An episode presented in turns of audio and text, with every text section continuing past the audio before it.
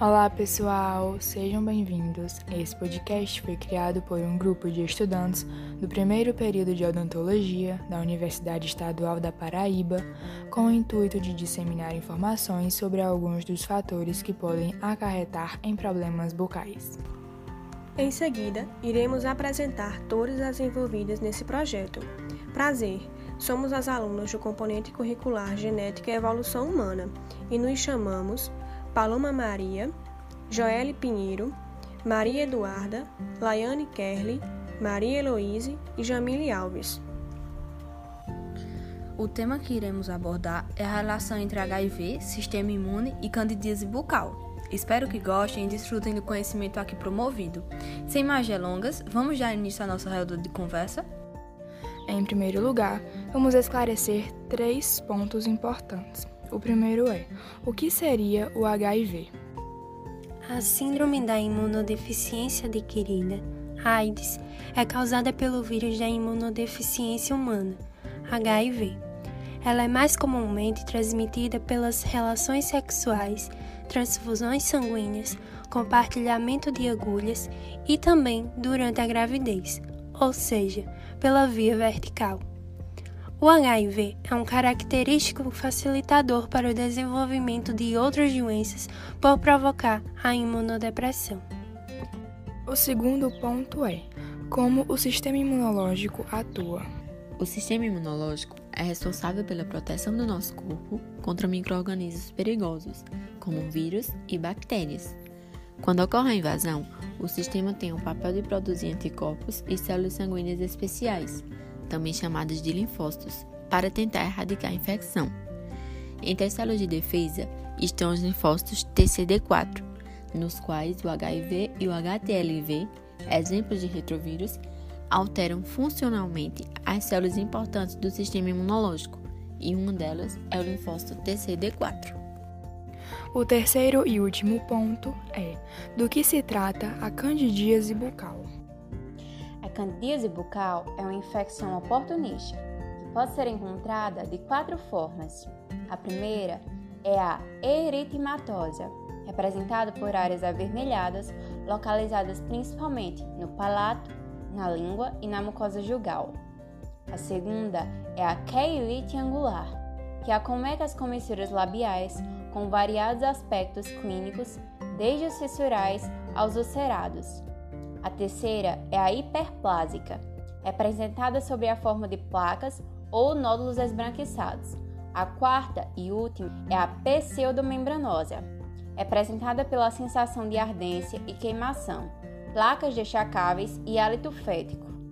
Alguns dos sintomas que ela causa são placas brancas, dificuldade para deglutir, rouquidão, perda de paladar, dor e ardência na região da boca e da garganta o exame clínico e micológico, além da atuação do cirurgião dentista, são essenciais para o diagnóstico.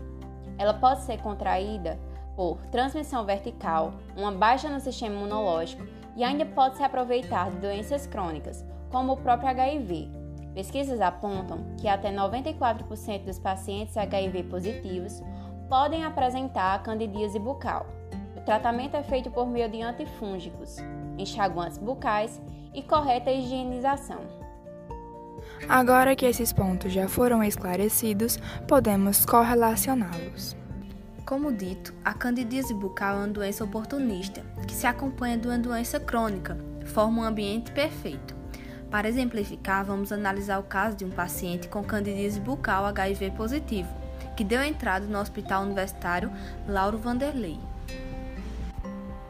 O paciente em questão é do sexo masculino, com 46 anos e portador de HIV, que ao fazer anamnese por um cirurgião dentista, foi analisado que o paciente apresentava dificuldade para deglutir, ardor na mucosa bucal e garganta, rouquidão e perda de paladar, além de ser portador de prótese total superior, na qual se encontrava mal higienizada.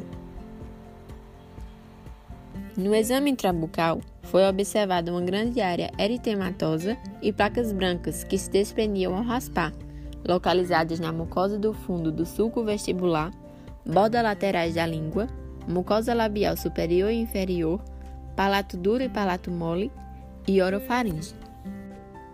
Após a análise, o diagnóstico foi de candidíase pseudomembranosa bucal e de orofaringe, língua saburrosa e queilite angular.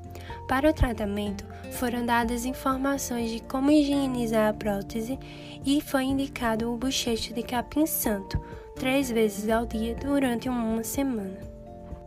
Após o retorno, foi constatada uma melhora parcial. Porém, por se tratar de um paciente com baixa imunidade, foi optado por medicação sistêmica de fluconazol, de 12 em 12 horas durante uma semana. Após 15 dias, foi feita uma avaliação micológica, dando resultado negativo para Cândida.